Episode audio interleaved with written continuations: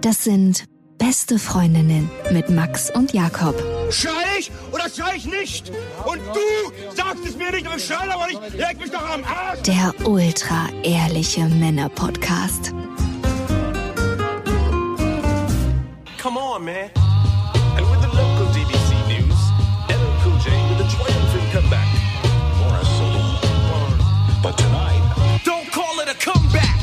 Hallo und herzlich willkommen zu Beste Freundinnen. Hallo. Euer Abführmittel für die Ohren. Und wir wollen heute tatsächlich ein Comeback feiern. Ach, ich bin gespannt. Ich habe es dir noch nicht vor dem Urlaub erzählt, aber erstmal heute Morgen auf dem Weg zur Arbeit. Du kannst es dir nicht vorstellen. Ich bin so gemütlich mit dem Fahrrad geradelt und da kam mir eine Frau entgegen und die hatte so ein knallenges weißes Spaghetti-Träger-Top an, ohne BH. Und ich habe direkt folgenden Song im Kopf gehabt.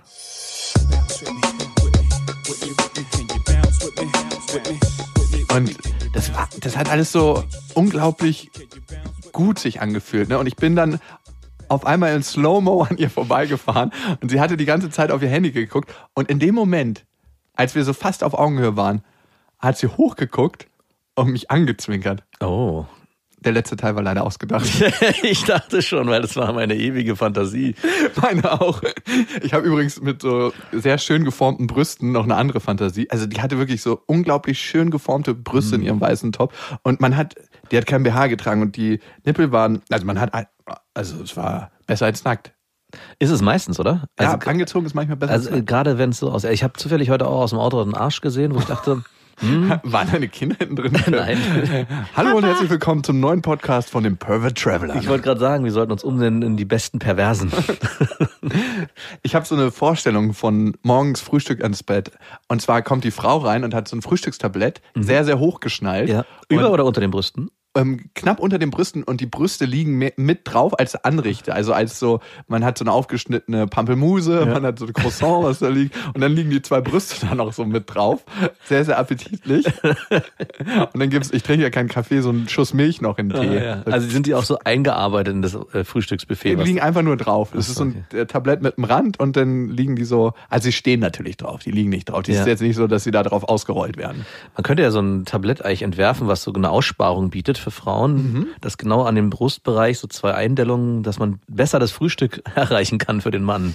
Und wenn der Mann dann nicht aufwachen will, dann stelle ich mir so vor, das ist so zumindest in meiner Fantasie, dass man so ein Wuh kriegt mit den Brüsten ins Gesicht, wenn man so schwer aus dem Bett kommt. So, Wuh, jetzt aber aufstehen. Ich habe Frühstück gemacht. Frühstück ist fertig. Welche Größe müsst die Brüste haben, mindestens, damit das ein schönes Frühstück dann in dem Moment dich ist? In deiner Fantasie natürlich nur. Ich würde sagen, ich habe so mittelgroß äh, bis große Hände. Also ich mag es immer, also ehrlich gesagt. Also jetzt explizit für diese Frühstückssituation. Okay, weil ich, bin gar nicht so auf Brüste fixiert. Nee, ich auch, aber für mich müssten es da schon eine D sein. Eine D, wirklich? Ja, also es müsste. Eine große also, C würde mir reichen. Ja, also es müsste bei diesem Tablett, was wir uns gerade vorgestellt haben, müsste es wirklich so leicht überquer. Also wie, es wird zu viel geboten. Ne? Ach so, dass man das Frühstücksbuffet gar nicht schafft. Genau, so sollte es sein. Ich, ich hätte jetzt tatsächlich eine große C gesagt, aber natürlich, ja, wenn da ein Croissant mehr auf dem Tablett liegt, ist auch nicht so ein Problem. Ich bin ja gerade frisch aus dem Urlaub wiedergekommen und bevor ich dir von meinem Comeback berichte, was vielleicht auch weniger spektakulär ist, also es war auf jeden Fall gut, mal wieder Sex zu haben. So viel kann ich sagen. Ah. Ich muss ehrlich gestehen, ich bin ein bisschen verärgert, dass ich jetzt erst nach deinem Urlaub davon erfahre und nicht schon vorher. Ich meine, du hattest ja auch die ganze Zeit kein Internet. Ich, ich konnte dich auch nicht erreichen. Also du hättest mir auch mal eine kleine kurze WhatsApp Ich wollte einfach nicht, dass du mit diesem Gedanken allein gelassen wirst von deiner rechten Hand. und hier völlig überfordert sitze. Im Urlaub hatte ich jedenfalls keinen Sex, so viel kann ich sagen, Das ich weil gern. ich war der Jüngste in diesem Camp. Das heißt ja nichts.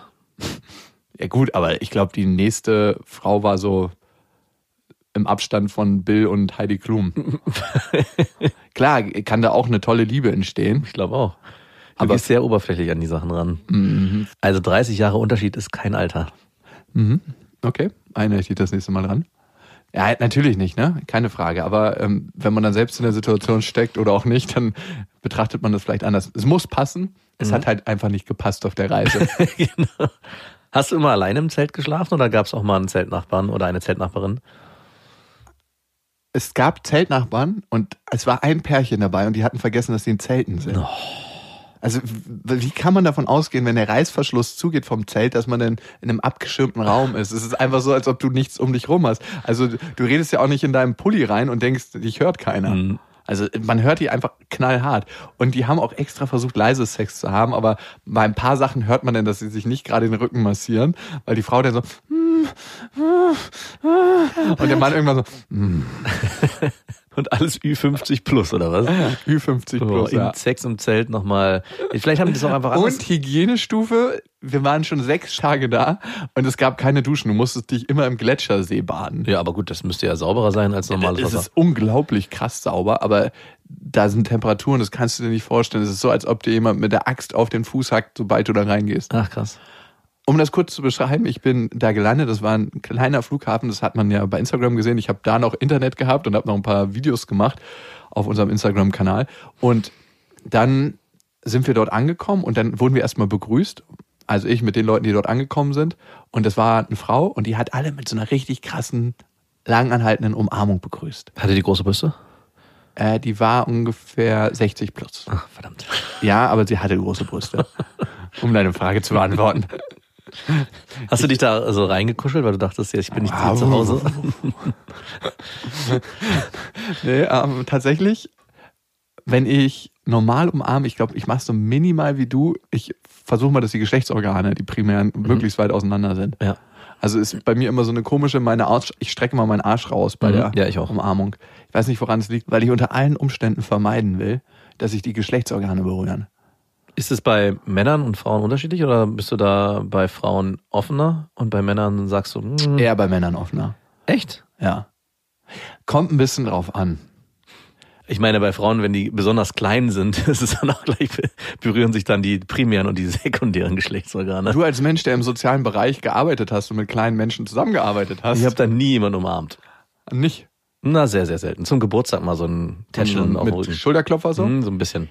Auf jeden Fall sind wir in diesem Camp angekommen und es war einfach mal, es war wie im Traum. Es war wie nach Hause kommen.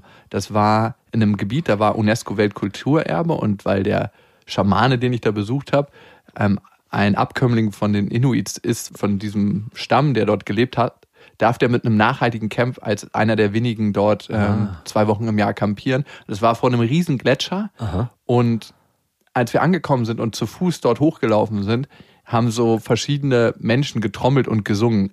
Schand nennt man das, ne? So, die hatten so Urgesänge, die die schon seit Jahrtausenden machen. Für euch. Und das war so ein ganz komisches Gefühl, wo anzukommen und jemand singt für dich. Ein schönes Gefühl. Mega schönes Gefühl. Ich habe, ich stehe total krass auf Dudelsackmusik. Also nicht zum Normalhören, aber irgendwas löst es in mir aus. Ich weiß nicht, was es ist. Und das war ein ähnliches Gefühl. Das war wie, wie nach Hause kommen. Ich musste tatsächlich, also so komisch es sich anhört, aber die Tränen unterdrücken. Okay, ich wollte gerade sagen, heulen. Ich weiß nicht, jetzt in der Retrospektive ist es mir total peinlich, aber, aber so war es. Aber warum hattest du dort das Gefühl, nach Hause zu kommen? Wegen der Musik oder weil. Weil man da so herzlich empfangen wurde.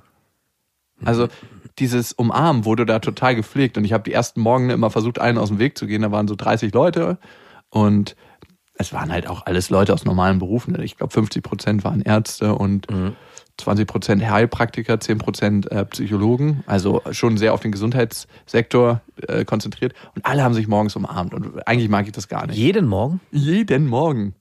Wäre Und besonders. Überhaupt auch nicht für mich. Und ich habe immer morgens versucht, so Gänge so zu wählen, dass alle dachten, wir haben uns schon mal und so. Und ich so, jo, moin, moin, moin.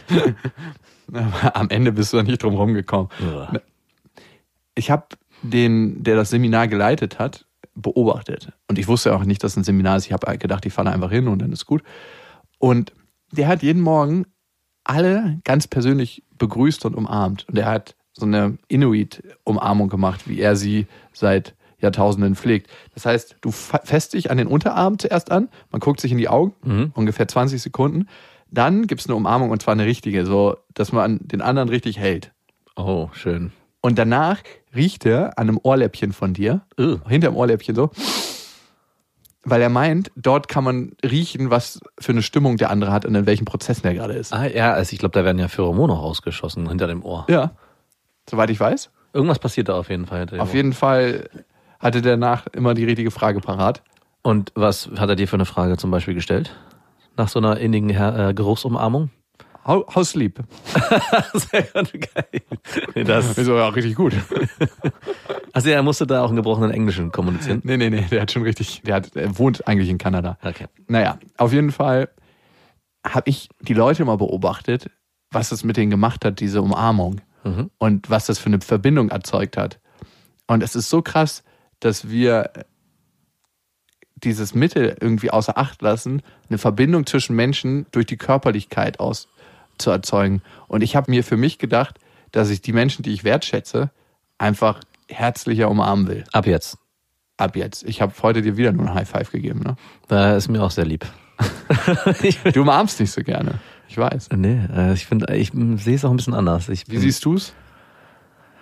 ich finde nicht, dass man unbedingt immer über eine Umarmung, eine Wertschätzung des anderen. Nein, natürlich nicht nur, aber vielleicht waren das auch Menschen wie ich, die so ausgedörrt waren an körperlichen Kontakt. Ich wollte gerade sagen, am Ende ist eine Umarmung, die man selber forciert, weil man dem anderen zeigen will, wie sehr man den auch wertschätzt. Die haben sich alle gefreut um die, über die Umarmung. ist auch in gewisser Weise egoistisch motiviert. Also dazu gehört ja auch immer zu gucken, ist der andere dafür bereit. Also ich, ich will dieser Inuit-Umarmung gar nicht entgegensprechen, aber jeden Morgen eigentlich in so einem lockeren Zwang. Du, du musst nicht, wenn du nicht willst, aber wir machen das alle hier.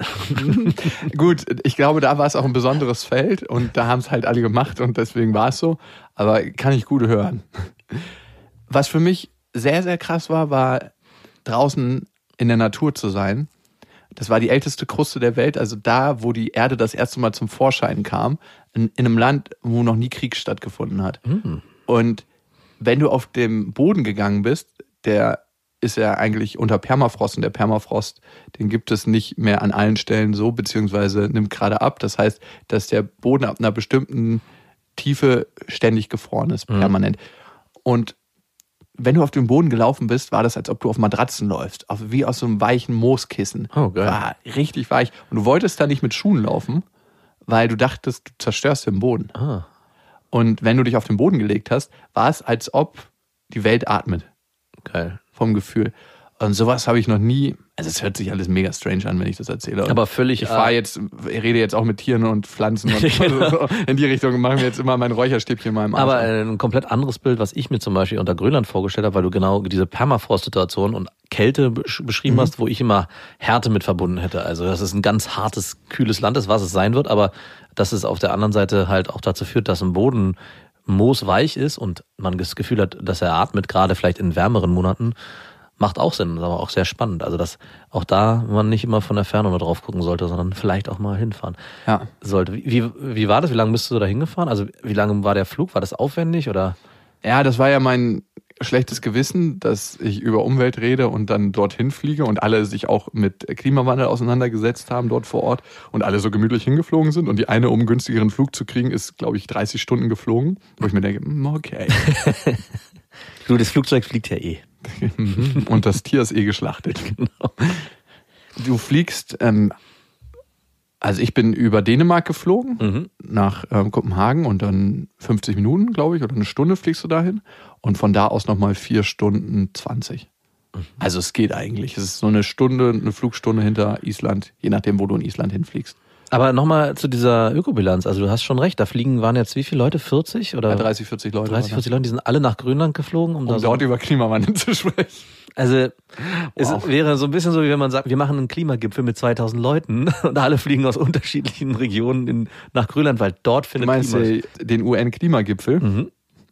Ja, gut, ne? Das ist wirklich immer so eine Sache. Gut. Naja, am Ende, äh, nein. Das ist wirklich immer ein Konflikt, in dem ich total drin stecke. Zurück zu Grönland. Wir sind da gewandert, ne? Eigentlich bestand das ganze Programm aus Wandern. Und Wandern ist was, was ich ganz gerne mag, aber es ist jetzt auch nicht meine absolute Lieblingssache. Ich mache eigentlich lieber Sportarten, wo man nicht merkt, dass man Sport macht, Surfen, Wakeboarden, Snowboarden, halt all die Sachen, Kiteboarden. Und Wandern ist halt sowas sehr Monotones für mich oftmals. Also Wandern hört sich für mich auch so ein bisschen wie der Extremsportbegriff an für Spazieren gehen. Am Ende ist es ja. Ich Keiner hatte aber diese Nordic Walking. Doch, stimmt nicht. hat einer. Ja, ja, ja. Ich wollte gerade sagen, bei Ü50 plus mindestens Dürfen einer. die nicht fehlen im Tundraboden. und ich bin dann da lang spaziert und diese Wanderungen haben meistens in Stille stattgefunden. Und auf einmal, ich hatte kein Handy an über die ganze Zeit und auf einmal ist ein leerer Raum, ein Vakuum geschaffen für all die Themen, die normalerweise im Alltag untergehen. Mhm. Und die kommen dann irgendwann hoch, wenn du da acht, neun, zehn Stunden am Laufen bist. Und das ist ein sehr, sehr merkwürdiges Gefühl. Also man weiß ja, 85 bis 90 Prozent des Verhaltens ist unterbewusst. Und es laufen so viele Programme unterbewusst ab, dass du gar nicht checkst, was eigentlich bei dir so abgeht. Wir denken immer, es ist alles klar und so, aber warum du bestimmte Sachen machst und warum du jetzt doch auf einmal Bock hast, dir ein Eis aus dem Kühlschrank zu holen oder warum du dir auf einmal einen runterholen willst. ne, was es auch immer ist Ja. ich glaube, es ist eine unglaublich gute Gelegenheit, sich nochmal zu resetten und zu gucken, was läuft in meinem Leben gerade gut und was möchte ich verändern. Und für mich kam das Thema Wertschätzung total hoch. Ne? Also Wertschätzung für mich selber und für andere Menschen und, und besonders für meine Ex-Freundin. Und ich habe so viele Sachen beobachtet auf der Reise. Ist dir mal aufgefallen, wie du selber läufst? Also hast du jemanden schon mal gefragt, wie gehe ich? Weil ich glaube, Nee, ich musste ich nicht, weil du hast es mir einfach mal. Du gehst ungefragt gesagt. ungefragt gesagt. Du gehst wie so ein Waschlappen, hast du, glaube ich, gesagt, oder? Ja, du gehst immer so ein bisschen nach vorne gebeugt, als ob dir die Last der Welt ein bisschen zu schwer ist und du musstest die jetzt irgendwo abladen, hast aber eigentlich keinen Bock, aber möglichst schnell vom Puckel runter. Ja. Also, ähm, ich weiß zwar, dass ich einen Haltungsschaden kriege, wenn ich diese Last so trage, wie ich sie trage, aber es ist für den Moment so einfacher, deswegen trage ich sie so. so laufe ich. Ich finde das total spannend, wie Menschen laufen und wie man selber geht und was auch der eigene Gang aussagt über einen. Und welche Haltung man in der Welt eingenommen hat. Ob man gerade dasteht und sich gerade macht oder ob man gebeugt geht und das Leben als Last empfindet ein Stück weit. Ich habe das am Flughafen beobachtet. Frauen gehen in der Regel übrigens viel, viel besser als Männer. Ihr Ja. habt eine viel bessere Haltung als die meisten Männer. aber ich meine, da waren ja viele äh, alte Leute, die müssten ja alle gebückt gelaufen sein, oder? Oder waren die alle spritzig frisch in ihrer Bewegung? Manche waren erstaunlich fit. Also wirklich richtig fit. Weil ich wollte gerade sagen, bist du der, bist du wie so ein, hast du daraus auch so einen leichten Sportehrgeiz entwickelt, dass du sagst, so, wir wandern jetzt hier los, ich gehe vorne weg und äh, Ja, tatsächlich. Auf einer Wanderung, da waren wir, glaube ich, so 38 Kilometer unterwegs. Und das war eine Wanderung, wo man nicht essen und nicht trinken sollte, Ja. damit die Prozesse besser angeregt werden. Und nach, nach der Hälfte, ich würde mal so sagen, nach 17, 18 Kilometern, war ich so, oh Mann, ey, ich äh, hab, hab's satt, ich will jetzt hier mal schnell laufen, dann komme ich schnell an. Und da ist mir eine Sache aufgefallen, dass ich Sachen oft mache des Fertigwerdens, also damit man fertig wird und damit man das Ziel schnell erreicht ja. und das dann abgearbeitet hat. Dadurch schaffe ich viel. Ich meine, ich arbeite immer noch sehr genau und mache die Prozesse sehr genau, aber ich arbeite so auf das Ziel hin, dass ich den Genuss auf dem Weg vergesse. Ja. Und ich dachte mir, ey, wenn du das hier schon nicht machst, im Urlaub, in deiner Freizeit, wo du das frei gewählt hast, dieses Wandern, Ja. wie kannst du das dann im Alltag machen? Und das ist mir wirklich wie Schuppen von den Augen gefallen. Wenn ich nur die Ziele zelebriere Mhm.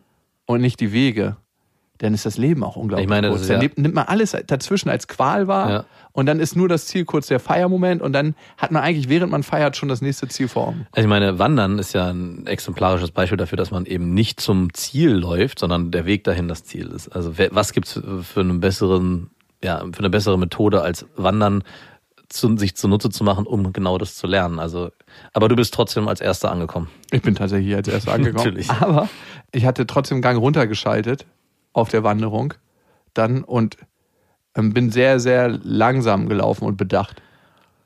Und da gab es dann Raum für verschiedene Sachen, die mir so klar geworden sind. Und das war ja teilweise auch sehr erschreckend. Also, wie war das denn für dich? Weil das fand- fasziniert mich eigentlich am meisten, weil du ja jemand bist, der es nicht aushält, wenn wenig gesprochen wird, gerade von dir. Also,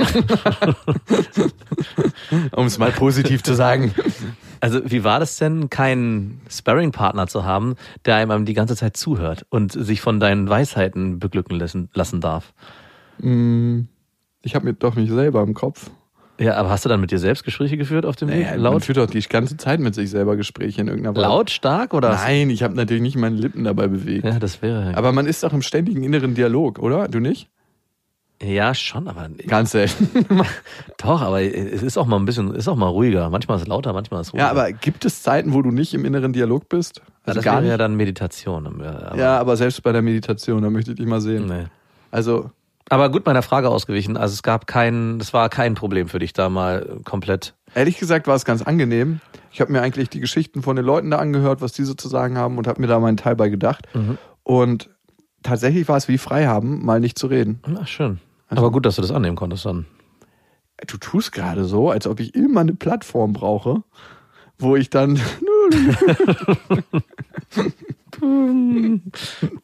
Ich weiß auch nicht, wie ich darauf komme. Vielleicht steckt so ein bisschen Wahrheit drin. Und meine zweite wichtige Frage ist, meinst du, dieser Urlaub hat wirklich mit Grönland zu tun gehabt oder war es in erster Linie, weil das hat mich eigentlich am meisten fasziniert, dass du kein Netz hattest, kein Internet hattest, dass du dein Handy wirklich nicht benutzen konntest und dadurch auch gezwungen warst, das Handy wegzulegen und es nicht zu benutzen. Was meinst du, wie uninteressant so ein Handy wird, wenn du kein Internet dran Ja, hast? deswegen. Ist, und keinen Handyempfang, kein, Ja. kannst keinen anrufen. Es war eine Mischung aus beiden. Also doch. Ich glaube, Grönland hat vielleicht 20 Prozent drauf eingezahlt. Die restlichen Sachen hättest du auch in Brandenburg im Sommer erleben können. genau. Um mal ganz ehrlich zu sein.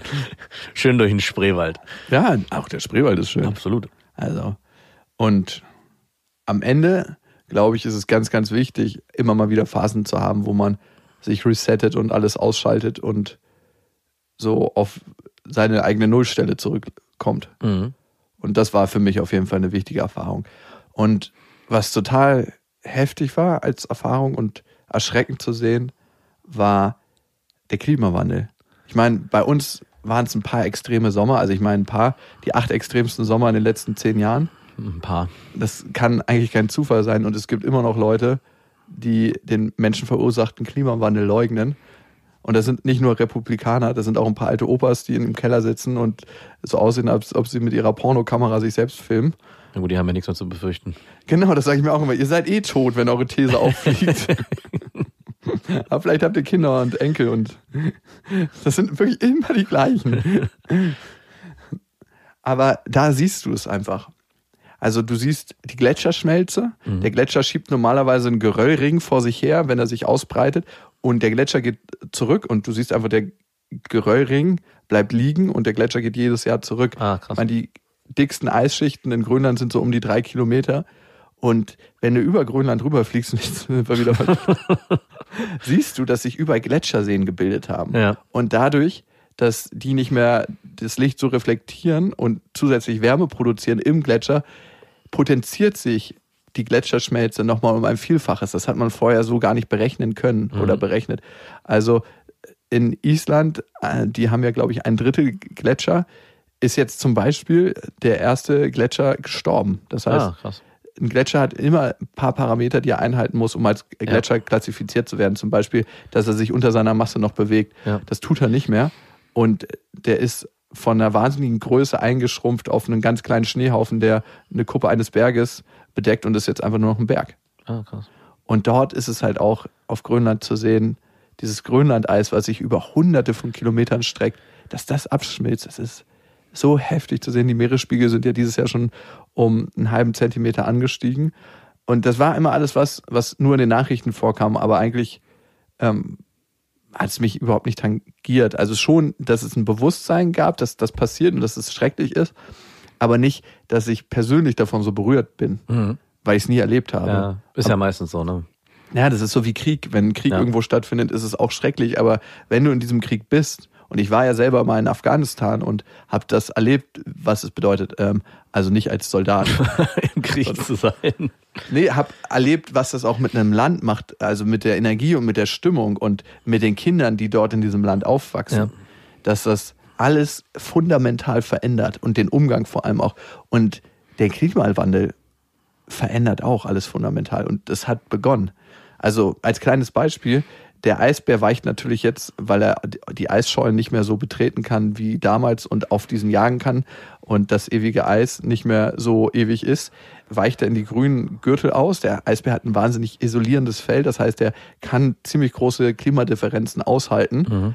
Und der paart sich jetzt mittlerweile mit dem Grizzlybär. Ah. Und es entsteht ein neuer Hybrid. Also es entsteht eine Mischung aus Grizzly und Eisbär. Und der hat weißes Fell und die Form eines Grizzlies. Und der Braunbär kommt natürlich als nächstes. Vielleicht wollte er auch nur mal, once you go black, you never go back. Vielleicht wollte er auch nur was Neues ausprobieren. Vielleicht war es das, man weiß es nicht. Oder der Moschusochse, ne? Aber die können sich gegenseitig auch abpaaren. Also da entstehen dann auch Kinder raus. Das ist nicht so wie beim Nee, Pferd. F- beim Pferd und Kaninchen meinst du? Genau, wenn der, wenn der, der Hengst und das weibliche Kaninchen zusammenkommen. Da bekommt das Wort Rammler nochmal eine ganz andere Bedeutung. Wer ist jetzt hier der Rammler, mein Freund? Ja, aber ist nicht bei Pferden so, wenn die sich mit Eseln paaren, dass dann kein weiteres, die können zwar Der Kinder Muli kriegen. kann keine weiteren Genau. Nachkommen. Ist es dann bei Eisbären und Bären genauso oder oder, das weiß ich nicht. Das oder müssen wir mal weiß das aufbauen. vielleicht noch keiner? Ich glaube, das ist relativ frisch, dass sie sich jetzt paaren. Mhm. Und ich meine, das ist ja auch noch sehr vereinzelt und wer weiß, ob die Kinder der Kinder denn zusammenfinden, sozusagen. Mhm. Mal gucken. Also ich beobachte das. Was ich auch beobachtet habe oder was mir besser gesagt erzählt wurde, Moschusochsen sind da ja ziemlich stark vertreten auf Grönland. Mhm. Diese zottligen Tiere, die immer in Herden stehen, das ist übrigens die wärmste Wolle der Welt. Und es wird auch als das Gold des Nordens bezeichnet. Okay. Pullis kosten aus Moschusochsenwolle hier über 1000 Euro. Die laufen da durch die Sträucher, dann kann man das einsammeln und daraus einen Pulli machen. Ah, okay. Also richtig krasses Zeug. Auf jeden Fall haben die eigentlich ein tiefbraunes Fell und werden jetzt schon heller vom Fell, damit die die Wärme besser absorbieren können. Mhm. Also dass sie besser zurückstrahlt. Krass. Das ist wirklich total heftig zu sehen und die entwickeln jetzt so ein rötlicheres Fell. Also die Natur macht das, was sie schon seit Jahrmillionen gemacht hat, nur wahrscheinlich jetzt ein bisschen schneller. Sich verändern und anpassen. Und wird vielleicht auch überleben. Es werden Aspekte wahrscheinlich von der Natur sich besser anpassen können als der Mensch. Genau. Also ich, das meine ich ja damit. Also die Natur, wird überleben, in welcher Form auch immer. Äh, Und der Mensch wird dann vielleicht oder vielleicht sogar hoffentlich ausgerottet sein. naja, wenn der Planet, wenn er den Planet sowas von drangsaliert, dass er selber nicht mal nicht mehr lebensfähig ist, Könntest du bitte Mutter Erde sagen? dann ist äh, am Ende nur noch Platz für Tiere, die sich anpassen können. Und wenn der Mensch es nicht schafft, sich anzupassen, indem er sein Zuhause ent entsprechend pflegt und schützt, dann muss er am Ende aus dem Haus rausgeschmissen werden. ja, also ich glaube, also wenn wir nichts verändern, wird der Planet sich dem Parasit Mensch entledigen. Genau. Darauf wollte ich hinaus. So richtig symbiotisch ist das Ganze nämlich nicht mehr. Nee. Und ich habe auch überlegt, ne, ob wir überhaupt über das Thema reden, weil, hey, eigentlich ist es ein Thema, was sehr, sehr äh, überall gespielt wird. Ich glaube, manchen Menschen schon auf den Sack geht. Aber am Ende ist es so wichtig, sich darüber Gedanken zu machen und Handlungen einzuleiten. Es ist so, als ob man, es ist am Ende gerade wie ein Unfall, der in Zeitlupe passiert. Mhm. Und wir alle sitzen im Auto. Ja. Und vielleicht kann jemand noch den Anschnallgurt von seinem Nachbarn durchschneiden, dass er durch die Scheibe fliegt vorne. Ich meine, das, das Wichtigste ist hierbei nicht in eine Umweltdepression zu verfallen. ja, natürlich nicht. Ich Das- glaube, also was Moment, mir oft passiert, wenn man so eine Geschichte hört, wie schlimm alles geworden ist und das alles nichts mehr bringt, auch diese zwei Grad Regelung, die es ja irgendwann mal gab, wenn wir über diese zwei Grad, wenn wir es nicht schaffen, da drunter zu bleiben, dann, Dann- ist alles vorbei. Das, was bei mir schon auslöst, okay, na gut, dann macht Ist alles alles keinen. Sinn, dann können wir jetzt ja weiterleben. Her mit dem Plastik und den Verbrennungsmotoren. Aber das ist eher das, der falsche Ansatz. Also sich so krass davon anherigen zu lassen und so in so eine, ja, wie gesagt, Umweltdepression zu verfallen, ist, glaube ich, nicht der richtige Weg, sondern Nein. ganz im Gegenteil, zu gucken, wo kann man vielleicht ansetzen, um was zu verändern. ja, wo kann man für sich hinfliegen? 30 Stunden lang. Und wo kann ich meinen Finger rauf zeigen? Zum Beispiel Greta Thunberg, ne? Segelt ja aktuell zum UN-Klimagipfel nach New York und die hat immer so wahnsinnig viele Kritiker. Da frage ich mich, was ist da los, ne? Also sie soll Beiboote dabei haben, haben manche behauptet oder ähm, dass die Crew zurückfliegt, das geht auch nicht, das ist nicht klimaneutral. Und ich denke mir, wow, die macht schon so viel und versucht so viel und ist eine Stimme für die Generation, die es vielleicht erleben wird, ne? Mhm. Und die ganzen alten Säcke, die sagen, uh, das geht nicht und das geht nicht. Es ist so einfach, auf jemanden mit dem Finger zu zeigen und zu sagen, du machst es falsch, weil der Finger zeigt dann in dem Moment nicht auf dich. Ja. Und das einzige tatsächliche Problem, was ich bei Greta Thunberg rausgefunden habe, ist, die ist ja minimalistisch unterwegs, ne? Nein, dass sie zu kleine Brüste hat. Ah, das würde mich noch nicht mal mehr stören. Das wäre eher der zornige Blick, den sie immer drauf hat. Muss man drauf achten auf den Fotos. Sie hat immer diesen kleinen zornigen Blick und den hatte sie schon als sieben- oder achtjähriges Ja gut, Mädchen. aber als gute Umweltaktivistin sollte man da nicht so einen so leicht... einen mahnenden Blick, ja. Mhm. Es geht nicht über Freundlichkeit, es Nee. geht nur über diesen mahnenden Blick. Äh, Für mich ist ein Problem ganz anderes. Die sind jetzt alle zusammen auf diesem Schiff unterwegs und ihr Vater segelt mit Mhm. und die sind minimalistisch unterwegs. Darum haben die nur einen kleinen Rasierer mit, Oh den die Gott. durch die ganze Crew passen. Also jeder darf den mal benutzen für oben und unten und oben und unten.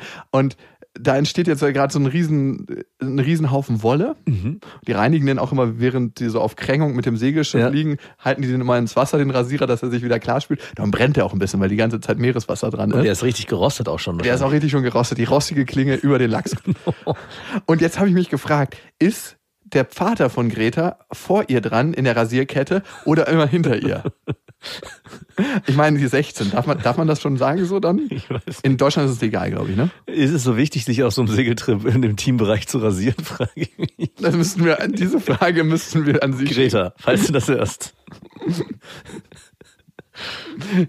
wenn du dir Greta Thunberg mal anguckst, ne? Ich meine, den sympathischsten Gesichtsausdruck hat sie nicht drauf, ne? Nee. Und für mich, kennst du die Kinder des Zorns noch? Mhm. Oder Shaki, die Mörderpuppe? Es wäre gar nicht aufgefallen, ihr Vater ist ja auch Schauspieler und ihre Mutter auch. Ja. Die sind relativ berühmt in Schweden, wenn sie da mitgespielt hätte. Ah. Wenn sie eine ganz andere Karriere eingeschlagen hätte. Also würdest dich wundern, wenn so ein blutiges Messer hinter ihrem Rücken auftaucht, so vom Gesichtsausdruck. Nein, also vielleicht ist es ja vielleicht irgendwann auch ihr, ihr, ihr Image, dass sie Umweltverschmutzer entsprechend Abstraft. abstraft. Das wäre ein geiler Film mit ihr. Greta Thunberg würde auch gut einfach nur als alleinstehender Greta passen. Thunberg. Das ist so eine Reihe für Fantasy-Books, wo sie dann irgendwie in das Nordlicht ist ihr einziger Schein. Und sie mit ihrem, mit ihren Schlachtungen, nein. Ich möchte hier nicht Greta Thunberg im falschen Licht dastehen lassen. Ich würde aber noch mal kurz auf diese Rasierdebatte, Eigentlich gar nicht bezogen auf Greta Thunberg, aber wenn es nicht stört, würde ich einen kurzen Ausschweifer machen. Und zwar habe ich mich letztens gefragt, wir haben gleich mal die Wir haben die ganze Zeit schon aus. Ja, aber es geht nochmal generell um Rasieren und wir haben uns letztens mal darüber unterhalten oder wir wurden gefragt, wie wir denn zu rasierten Beinen bei Frauen stehen und ob das denn wichtig ist, dass Frauen sich rasieren und warum da so ein Druck entsteht und ich glaube, wir haben geantwortet, nee, wer wachsen will, soll wachsen lassen. Ja. Jetzt kam mir aber nochmal der Gedanke, natürlich kann jeder machen, was er will, aber Aber jeder kann auch reagieren, wie er will. ich meine, am Ende ist für mich das eine Art von Körperpflege, die eine Frau halt machen kann, weil sie sich dadurch attraktiver findet. Und ich würde es eher vergleichen mit der Bartrasur des Mannes. Also eine Beinrasur einer Frau würde ich gleichstellen mit der Bartrasur eines Mannes, der am Ende auch nicht sagt, ich lasse das wachsen bis zur Ewigkeit, sondern entscheidet ja für sich, hey, rasiert finde ich gut. Oder Kopfhaare. Oder Kopfhauer, genau. Ja. Also warum wird da so eine Debatte drum gemacht, dass eine Frau sich die Beinhaare wachsen lassen soll und es wird dann verglichen mit den Beinhaaren des Mannes? Das könnte man natürlich machen. Aber wenn es sich irgendwann mal etabliert hat, warum nicht? Ich meine, genauso hätte man auch, Ich frage mich überhaupt, warum da so eine Debatte drum gemacht wird. ja, Wer Bock hat, sich zu rasieren, der rasiert sich und wer keinen Bock drauf hat, der rasiert sich eben nicht. Aber dann muss er halt mit den Konsequenzen rechnen. und es gilt für beide Seiten, für Männer und Frauen. Ja, to- to- total. Ja. Aber soll doch jeder die Pflege betreiben, die er gut findet. Und wenn jemand das nicht als Pflegen bezeichnen möchte, das Rasieren, dann eben bitte nicht. Aber Ja. jeder hat halt eine persönliche Präferenz und wahrscheinlich, wenn jetzt alle aufhören würden, sich zu rasieren, würde in zehn Jahren eine neue Präferenz entstehen. Wahrscheinlich, ja. Und eine neue Mode, dann ist es halt der Grizzly-Typ. Es gibt ja auch so ein Game-Magazin, das heißt, glaube ich, Bär oder so. Da kannst du auch so Annoncen erschalten. Und wir hatten mal überlegt, so einen Kollegen von uns so eine Annonce reinzusetzen und seine Adresse mit. Ich mag es, überrascht zu werden.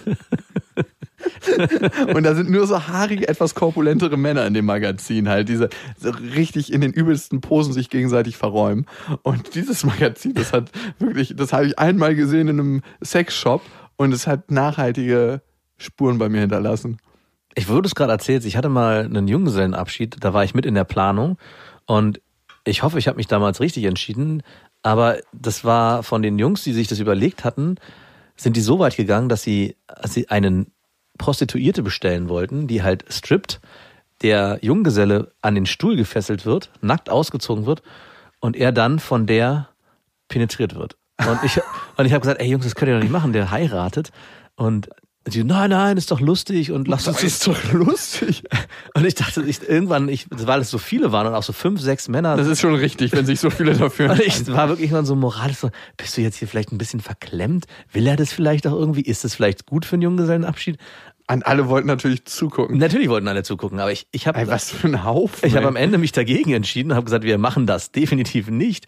Ich glaube, es war richtig, oder? Oder hättest du, würdest du sagen? Natürlich. Also, ich meine, deine Grizzly Bear Geschichte geht ja in eine ähnliche Richtung. Wir haben uns ja auch dagegen entschieden. Es war ein kurzes, lustiges Gedankenspiel. Das nicht. Aber nee, also ich habe ein paar Bekannte, die an ihrem Junggesellenabschied nochmal richtig krachen lassen haben und auch teilweise ins Bordell gegangen sind, wo ich dachte, hm, irgendwie ist das genauso Fremdgehen wie an jedem anderen Tag. Genau. Und die haben das so unter den Deckmantel des, das ist doch hier ein Junggesellenabschied. Klippo. Aber wenn ich da das Bedürfnis habe, irgendwie zu bimsen, dann denke ich mir, muss es sein? Ein letztes Mal. Ein letztes Mal, genau. Und das ist so wie, als ob du den letzten Schuss am Bahnhof Zoo setzt und dabei sagst, ein letztes Mal. Mhm. Naja, gut. Ein letztes Mal. Also, abschließend zu Greta Thunberg. Ich finde es großartig, was sie macht. Ich finde es sehr, sehr klassisch der menschlichen Psyche entsprechend zu gucken, was sie denn falsch macht und nicht zu gucken, was sie richtig macht und was sie gut macht. Und ich will auf jeden Fall darauf gucken, was sie richtig und was sie gut macht. Und sie macht sehr viel richtig und gut. Und für mich ist sie die Sprecherin der Generation, die schon reden kann und die den größten Schaden vom Klimawandel zieht. Ja. Und darum ist ihre Stimme absolut wichtig. ja absolut wichtig. ja. Red dich da nicht raus. Du hast doch diese billige Geschichte mit dem Rasierer erzählt. Ein anderes hartes Thema ist unsere Tour. Wir gehen auf Tour, auf die harte Tour. Erst im November. Ob wir segeln? Nein. Aber wir werden ziemlich sicher klimaneutral von Ort zu Ort reisen. Wir dürfen dann auch keine Taxis mehr nehmen. Mm, Das wird hart. Ja, wir haben immer so viel Gepäck dabei. Also Taxis fahren ja eh. Vielleicht fragen wir Hörer, ob sie uns mit dem Fahrrad abholen. Mit so einem. Fahrradhänger. Oder vielleicht hat, gibt's ja Mütter, die, die so Mütter, ja, so Lastenräder haben, wo sie uns dann vorne reinsetzen können. Ich weiß nicht, ob unsere äh, Hörerschaft so viel aus Müttern besteht. Ein paar Mü- Mütter hören uns auf jeden Fall. Auf jeden Fall sind wir in Leipzig, Mainz, Stuttgart, Augsburg, Zürich, Freiburg, Hannover, Düsseldorf. Da ist der erste, Te nee. Auf jeden Fall sind schon einige Termine ausverkauft, die werde ich jetzt nicht aufzählen, aber wir sind zum Beispiel mit einem zweiten Termin in Düsseldorf, der verkauft sich auch wie geschnitten Brot, das ist unglaublich. Düsseldorf ist schon einmal ausverkauft, da haben wir gesagt, wir machen einen Zusatztermin, sonst machen wir es nicht. Also ähm, müsste wahrscheinlich relativ fix sein auf bestefreundinnen.de. Äh, Dortmund sind wir, wir sind in Osnabrück, wir sind in Berlin zu unserer Fünfjahresfeier. Das wird ziemlich geil. Da werden wir uns auch noch ein schönes Special überlegen und äh, sind auch in der Planung. Am 18. Dezember sind wir da nochmal. Ja, das alle. relativ spät. Und wir sind natürlich auch in Hamburg. Und viele weitere Termine, alles auf bestefreundinnen.de. Wenn ihr schon mal im Internet seid, könnte ja sein, dass ihr ab und zu mal da seid. Wir freuen uns, wenn ihr uns abonniert auf Spotify, Deezer oder iTunes. Und gerade auf iTunes könnt ihr Kommentare hinterlassen und Bewertungen. Und da hat geschrieben, Hi Easy, Trash Podcast, ein Stern. Heute kann ich es ein bisschen nachvollziehen. Heu- Nee, heute war es der inhaltlich wertvollste Podcast seit langem. Also wir haben heute mal ein bisschen was für die Gesellschaft beigetragen und nicht einfach nur vor uns. Ja, ja, reden, als ob das hilft. Meinst du? Ah gut, reden geht immer den Taten her. Naja. Ich weiß nicht, ob reden hilft. Also das ist immer so meine Frage, weil es wird ja schon lange geredet. Aber gut, du merkst, meine Umweltdepression setzt ist immer noch nicht ausgeschlichen. noch nicht kuriert. Dies ist der Podcast mit dem höchsten Trashgehalt unter allen Podcasts, die ich jemals gehört habe. Was ich aber noch viel schlimmer finde, einer der Protagonisten scheint keiner seiner privaten Beziehungen so heilig zu sein, um diese nicht komplett in einem beziehungsweise seinem öffentlichen Podcast auszuschlachten. Wer damit wohl gemeint sein könnte. Und jetzt zum Ausschlachten meiner privaten Beziehung. Mm, Endlich, ich warte schon die ganze Zeit darauf. Ich muss mir jetzt ewig, weißt du, weißt du, wie ich mich gefühlt habe gerade? Man trifft sich am Sonntag zum Kuchenessen oder Und jemand hat nur eine wichtige Sache zu erzählen. und jemand war im Urlaub und packt seine Dias aus, so war es ja früher. Oder ich habe hier mal Fotos Eigentlich mitgebracht. hasse ich das. Und dann schön zwei Stunden lang, und guck mal, hier habe ich den Leuchtturm fotografiert und da der Bär, wie er sich gerade mit dem Grizzly fahrt. Das wäre ganz geil. ich hatte nach, ich weiß nicht wie viel Monaten, man könnte schon fast sagen, Jahren. Mhm. das erste Mal wieder gebimst. Nicht wirklich. Ist es jetzt endlich passiert? Ja, und ich glaube, hauptsächlich ist aus der Motivation äh, passiert, dass du mich nicht mehr händelst. Das glaube ich nicht. doch, doch. Das ist mir ganz schön armselig. Ja, dann bitte nenn's armselig. Nein, es ist, naja, weil ich einfach mal wieder bimsen wollte. Darum ist es passiert. Und weil es auch mit einer Frau passiert ist, mit der ich eigentlich schon vor meiner Beziehung schlafen wollte. Hm, okay. Äh, aber irgendwie hat es sich nicht ergeben, weil zu der damaligen Zeit hat sie dann jemanden kennengelernt und das hat sich aus den Augen verloren. Und ich habe sie auf einer bestimmten Ebene so menschlich verehrt, dass es dann schwieriger ist für mich manchmal, mit einer Frau einfach nur zu schlafen. Willst du jetzt sagen, dass du damals Nein gesagt hast? Nein, habe ich hätte ich auf gar keinen Fall.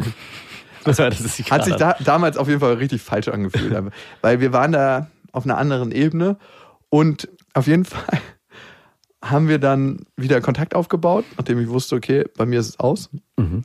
Haben uns getroffen, ich weiß nicht, drei, vier Mal. Und dann war ich mal auf einer Dienstreise und dann war ich auf einer Reise, wo, wo ich geschäftlich unterwegs war, Mhm. In einem Hotel. Mhm. Und sie war zufällig in der gleichen Stadt. Natürlich ganz zufällig. Ganz zufällig. Ah, gut. Ich wusste das auch und ich wusste auch, dass sie zu dem Moment da ist. Aber ich hatte wirklich einen Termin in der Stadt. Nee, natürlich. Wirklich? Ein BIMS-Termin. Nein, kein BIMS-Termin. Und dann habe ich ihr gesagt, dass ich im Hotel bin und dass ich mich über Besuch freuen würde. Also wie gesagt, ein BIMS-Termin. Und es war wirklich richtig geil, weil ich lag auf diesem, ich lag in diesem Hotelzimmer und ich habe ihr gesagt, weil ich keine Lust hatte, runterzukommen, Mhm. dass sie doch bitte sich die Zimmernummer geben lässt und, und eine Karte. Ey, du weißt gar nicht, wie königlich es sich anfühlt, wenn du oben so richtig wie so ein Boss auf dem Hotelbett liegst und es war ein richtig schönes Hotel. Warst du nackt schon? Nee, ich war nicht nackt, ich war angezogen. Aber ich habe richtig klischeehaft den Playboy gelesen. Als sie reinkam. ja, aber nur zum Spaß. Und dann kam sie rein und meinte, das erste, was sie gesagt hat, ist, ich fühle mich ein bisschen wie eine Prostituierte. Recht hat sie. ja, aber das hat sie zum Spaß gesagt. Und dann ähm, haben wir uns so aufs Bett gelegt und haben ein bisschen rumgemacht und es ist irgendwie komisch, wenn du eine Frau menschlich so verehrst und so lange nichts lief, dass du auf einmal auf einer anderen Ebene miteinander bist. Kann, kann, kannst du das in irgendeiner Form Auf, nachvollziehen? auf, welcher, auf welcher Ebene hätte Auf ich. der körperlichen, Mann. Ja, ich bin, ich bin nämlich gerade der ganze Zeit auf der körperlichen Ebene und war schon, bin schon so angegeilt. Ich dachte, ich muss jetzt wieder raus und mich irgendwelchem tiefsinnigen Scheiß widmen. Ich würde gern, dass wir hier auf der körperlichen Seite bleiben. Das ist für mich gerade ein, ein auditiver Porno. Und dann haben wir uns gegenseitig ausgezogen. Ich finde, das Ausziehen hat manchmal auch sowas, so eigentlich pausiert Sex in dem Moment, wo du dich ausziehst. Weil beides hat was komisches, so die Klamotten vom Leib reißen, langsam die Klamotten von dem anderen nicht auskriegen. Oder der eine zieht sich so genüsslich vor dem anderen aus. Wie habt ihr das gemacht? Hast, habt ihr euch gegenseitig ausgezogen oder? Jeder hat sich auch selber Natürlich. ausgezogen. Also am Anfang T-Shirt und Top. Ich finde, die schwierigste Situation ist die Jeans oder die Hose. Also Besonders wenn die so eng ist ne, und nicht über die Füße geht. Wie ziehst du die aus? Also es gibt ja die hässliche Methode, also es gibt keine schöne Methode. Entweder Ah, machst du den, ich nicht. naja, als Mann meine ich. Als Frau könnte man noch was machen, aber als Mann gibt's ja die, entweder steht, gehst, stellst du dich auf einem Bein und machst den Hüpfer, weil du nicht balancieren kannst. Oder du machst diese nach unten, nach bis runter beugen, also bis beides in Ziehst du gleich immer die Unterhosen mit aus? Natürlich, dann praktisch muss es In sein. einem Abwasch, wenn man sich hier schon mal bückt. Und dann stampft man mit den Füßen die Hose aus oder macht man dann auch wieder rum mit den Händen unten? Also eigentlich gibt's keine. Aber wenn du liegst, kannst du die doch einfach über den Arsch schieben und ja, dann. okay, wenn du liegst. Ja, gut, aber Ihr kommst du mal rein, ziehst deine Hose raus und dann geht's los oder was? Ich finde, also gut, du hast jetzt im Bett gelegen, aber ganz oft stolpert Steht man, man ja, ne? Man stolpert so in sich rein und dann genau, so, oh man ja. stolpert in die Wohnung und dann küsst man sich und auf einmal steht man da und weiß, es geht los und zieht sich aus. Okay, mal Tacheles, wann ist das das letzte Mal bei dir vorgekommen? Da Also- stand die Mauer doch noch, oder? Also leider muss ich sagen, dass meine Ausziehsituationen immer so abgelaufen sind. Ich war nie schlau genug, mich ins Bett zu legen. Aber wann ist es das letzte Mal mit deiner Freundin abgelaufen? ja gut, wir sind meistens eh nackt. Immer. Mit, mit, einer, mit einer Freundin, mit der man lange zusammen ist, ist es ja egal, weil da ist einem eh nichts mehr unangenehm. Ob man da nun jetzt im, den Hampelmann Sex ist wie ein Toilettengang. Das muss erledigt werden. Aber ich finde gerade so in den ersten Date-Situationen, wenn man mit einer Frau schlafen wollte und dann diesen Hampel, also gerade diesen Jeans-Hampelmann, den habe ich halt immer vor Augen. Also ich finde es bei einer Frau richtig leicht und so habe ich es auch gemacht. Du machst oben den Knopf auf, meistens Reißverschluss dann, ziehst die Hose langsam über den Arsch und im Idealfall geht die da nicht so leicht rüber, die Hose. Und dann musst du schon hinten an den Knöcheln die Hose aufnehmen und so rausziehen. Also so wie so ein, weil wenn du, wenn du die vorne zu- zu weit runterschiebst über den Arsch und noch über die Oberschenkel, dann staut die sich so auf und dann lässt sie sich am Ende nicht mehr so leicht ziehen. Ach so, also du krempelst sie sozusagen nicht, lässt sie nicht umgekrempelt, sondern du ziehst sie dann als Ganzes aus. Ja. Okay. Legst du sie dann auch schön zusammen und faltest sie? Dafür ist dann keine Zeit. Für später. Das kann sie später selber machen. Und dann haben wir uns irgendwann ganz ausgezogen und lagen dann so beieinander. Und eigentlich hätte man dann meistens schon Bock, dass es losgeht. Ja. Aber irgendwie, irgendwie haben wir dann äh, noch so eine Viertelstunde rumgemacht, würde ich sagen. Das ist ganz schön lang. Das ist sehr lang. Ja, und dann war mein Bist du, Gefühl, da, bist du da schon gekommen? Ich meine, nach einem Jahr ist ja eigentlich alles schon vorbei dann, oder? dann war mein, so, mein Gefühl, ist das jetzt wie Fahrradfahren? Also steigt man auf und es ist alles wie früher? Oder muss man das alles neu erlernen, weil man so viel vergessen hat und weil man so lange, also ist das so wie so ein Sport, den man schon ganz lange nicht mehr gemacht hat? Beim Surfen, wenn man ganz lange nicht gesurft ist, dann hat man einfach die körperliche Fitness auch nicht, das richtig gut zu machen. Ja. Beim Wakeboarden ist es, finde ich, manchmal ähnlich, dass man so denkt, so, wow, Alter, das kannte ich, das konnte ich schon mal besser. Und Und wie war's? das Küssen an sich war schon minimal sperrig. Von deiner Seite aus. Nee, aber ich glaube von beiden Seiten. Achso, okay. Kennst du so Frauen, die nicht so richtig den Mund aufmachen beim Küssen? Mhm, ja. Und ich weiß nicht warum, aber es hat nicht so 100% gepasst. Ähm, also, ich würde auch nicht sagen, dass ich den Mund so weit aufmache dabei, aber ich, ich liebe es, wenn man eine Frau richtig geil findet und nur wenn man eine Frau geil findet, sonst mag ich keine feuchten Küsse. Ja. Aber wenn man eine Frau richtig geil findet, wenn die einen so richtig feucht küsst, Und das ist da nicht passiert. ist es nicht passiert. Und du hast dann aber auch nicht Abbruch geschrien. Ich meine, du hattest jetzt ein Jahr schon, ein Jahr warst du im Zölibat. Und dann muss man das auch, Eigentlich hättest du dann sagen, das, es hätt, muss viel anders passieren. hättest du mit deinem perfektionistischen Anstreben in dem Moment für dich entscheiden müssen, das erste Mal muss perfekt sein. Und dann sofort die Notbremse ziehen müssen. So perfekt. Makellos. Habe ich nicht. Und der Sex war besser als das Küssen. Mhm. Es war auch ganz schön, aber irgendwie hat von der Rhythmik was nicht zueinander gepasst, so 100 Ey, du Prozent. machst es ja wirklich nicht angenehm für mich. Dein, dein Porno auszuleben. Ja. Aber sie war, fand ich, extrem geil. Also, sie war, sie ist einfach eine krass schöne Frau und ähm, hat auch einen richtig schönen Körper. Also, die Sache war es nicht. Vielleicht war es einfach mein, vielleicht ist es einfach nicht wie Fahrradfahren. Nee, ich glaube nicht. Vielleicht musste ich mich erstmal ein bisschen eingrooven wieder. Aber mit manchen Frauen hat man ja von Anfang an so, als ob man auf die Autobahn geht, gerade erst runtergefahren ist Ja. und sofort au- aufdreht und 150 fährt. Alles ist frei und es läuft einfach richtig gut. Und bei manchen Frauen ist es so ein bisschen wie der Stadtverkehr. Stop and go. Mit Schaltwagen. Mit einem, mit einem Schaltwagen, wo das Getriebe so ein bisschen ausgelullert ist. Und ich würde sagen, es war eine Mischung aus. Ich glaube, wir, wir hätten Potenzial, uns zu steigern, aber War das alles vor dem Urlaub? Ja, Also nicht kurz, im Urlaub. kurz davor. Relativ kurz davor. Okay, und da- ach so, also nicht jetzt direkt davor, sondern schon noch ein, zwei Wochen vergangen. Also es war jetzt nicht so, dass du kurz vor dem Urlaub und dann in so ein, in so ein Sehnsuchtsthema verfallen bist auch noch. Überhaupt nicht. Ja, schön. Hm, Freut mich für dich, dass es wieder soweit ist. Und wie geht's jetzt von hier aus weiter? Weiß ich nicht. Also, wie unbefriedigend diese Antworten. Weiß man auch meistens nicht im Leben. Wie geht's weiter? Das ist so, der Also, Film. also wird's jetzt wieder öfter Sex geben? Also besteht zumindest in der Theorie die Möglichkeit. Wow, die Möglichkeit in der Theorie bestand die ganze Zeit. Nein, aber ich glaube, du hast dich ja schon ganz bewusst Ja. dafür, dagegen entschieden. Ja, weißt du warum? Und auch nach dem Sex hat mich so eine leichte Melancholie ergriffen. Es war, als ob ich ein Stück weit in mein altes Leben abgerutscht bin wieder. Deswegen meine Frage. Also wie geht's von hier aus weiter? Würdest du sagen, geht's wieder ins Zölibat? Also sagst du, das war's nicht? Also ich muss erst noch mal weiter reifen und mehrere Grönlandwanderungen machen, bevor ich weiß. Oder würdest du sagen, ich bin wieder Zurück aufs Fahrrad, jetzt wird geraten. Genau. Also Hier wird Tour de France steht als nächstes an. Ich kann es dir ehrlich gesagt nicht sagen. Also zwei Herzen schlagen in meiner Brust. Das eine Herz ist so, es fühlt sich wahnsinnig befreiend an und es ist gut, frei zu sein und das ausleben zu können, was in einem ist. Und ey, ganz ehrlich, ich bin ein recht junger Mann, ich habe körperliche Bedürfnisse. Und unterhalb der Gürtellinie funktionieren wir animalisch. Also Ja. wer mir da was anderes erzählt, das ist krasser Bullshit. Wir funktionieren wie Tiere, finde ich, unterhalb des Bauchnabels. Auf jeden Fall. Und der Teil will auch gelebt werden.